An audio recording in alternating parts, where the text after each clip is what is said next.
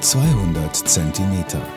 Podcasts in, aus und für seltsame Zeiten. Hallo, liebe Zuhörerinnen und Zuhörer, herzlich willkommen zu meinem 58. Podcast-Beitrag zur Kulturgeschichte des Weins und der Pfalz. Mein heutiges Podcast-Ziel ist der Auftakt und der Teil 1 einer mehrteiligen Reihe zur Burg Rundwanderwegen und stattet in der Südpfalz in Leinsweiler. Diese Podcast-Serie gibt euch einen schönen Einblick in die Pfälzer Burgenlandschaft mit seinen über 500 Burgen und Ruinen. Fünf schöne Burgruinen könnt ihr auf der Wanderung von Leinsweiler aus entdecken. Für diese 18 Kilometer langen Weg, für den ihr circa fünf Stunden einplanen solltet, ist der Stadtpunkt der Parkplatz am Leinsweiler Hof auch aktuell bekannt durch seine Corona-Wohnmobil-Dinner, eine kreative Idee, Gästen in ihren Wohnmobilen ein Mehrgängemenü anzubieten, aber dies nur so als Randinformation zum Ausgang und Endpunkt der Wanderung. Der Rundwanderweg führt durch die Weinberge Richtung Hart, bergauf, immer der Markierung des gelben Balken nach. Ihr stößt dann auf die Markierung grüne Tanne auf weißem Grund. Der Weg führt Richtung Wald, dort findet ihr die Reste der Burgruine Rotenburg. Da nur noch eine Mauer steht, ist nicht geklärt, ob es sich um eine ehemalige Burg oder um eine Kirche handelt. An den Mauernresten der Burgruine Rodenburg vorbei führt euch der Weg auf ein Plateau. Dort weisen die Steine und die Unebenheiten auf die ehemalige Bebauung der Burg hin.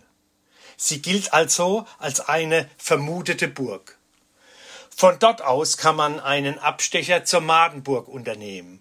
Der Weg führt durch einen ehemaligen Weinberg über einen Weinbergweg durch einen Kastanienwald zur Madenburg. Dort genießt er erstmal eine großartige Aussicht auf die Rheinebene. Die Madenburg gilt als eine Salierburg und gehört wegen ihrer schönen Lage und ihren Renaissancegebäuden zu den touristischen Highlights der Pfalz. Sie ist eine der ältesten und größten Burganlagen der Region.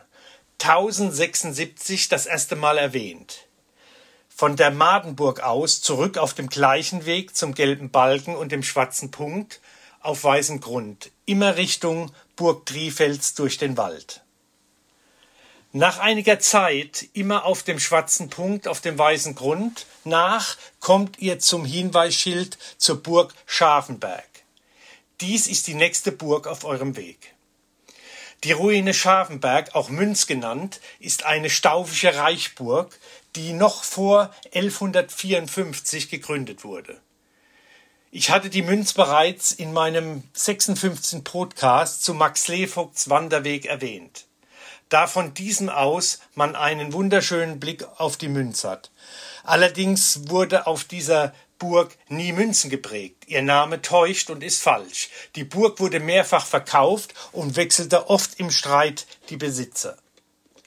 Ein Leid übrigens vieler Burgen in der Pfalz.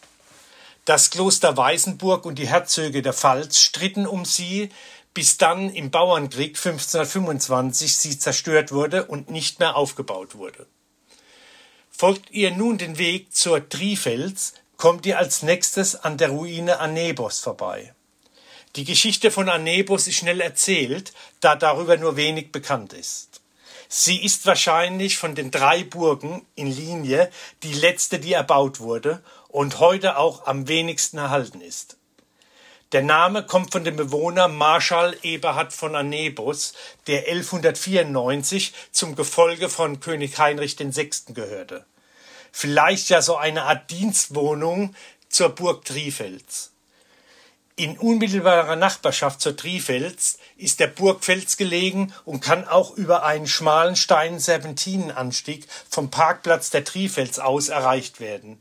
Der Weg geht links vom großen Restaurantgebäude ab. Weiter geht es nun zur Burg Trifels. Dafür solltet ihr euch aber ausreichend Zeit einplanen. Eine Besichtigung der Burg ist unbedingt zu empfehlen. Ich werde mich zur Trifels heute nur kurz fassen, da es über diese bedeutende Reichsburg und seinen berühmten Gefangenen Richard Löwenherz bereits von mir einen ausführlichen Podcast gibt. Mein 40. Podcast beschreibt die Burg und die Geschichte sehr ausführlich. Der Weg führt euch nun wieder zurück zur Münz und weiter auf der grünen Tanne auf dem weißen Grund zur Burg Neukastell und dem Sleevogthof. Folgt am besten dem Hinweisschild zum Sleevogthof oder dem Weg Nummer 14 oder eine Markierung mit einer Traube des Weinsteigs zeigt euch den Weg. Aber achtet auf den Weg, schaut auch nochmal auf eure Wanderkarte, denn oftmals ändern sich auch die Wegbezeichnungen. Nach 30 Minuten geht ein schmaler Pfad und dem ausgeschilderten Weg zur Burgruine Neukastell. Auch über diesen Reichsburg der Staufer ist wenig bekannt. 1123 wird Heinrich von Neukastell erwähnt und ab 1156 wird sie vom Reichsministerial des Kaisers Friedrich I. Barbarossa verwaltet. Ebenfalls im Bauernkrieg zerstört und nicht mehr aufgebaut.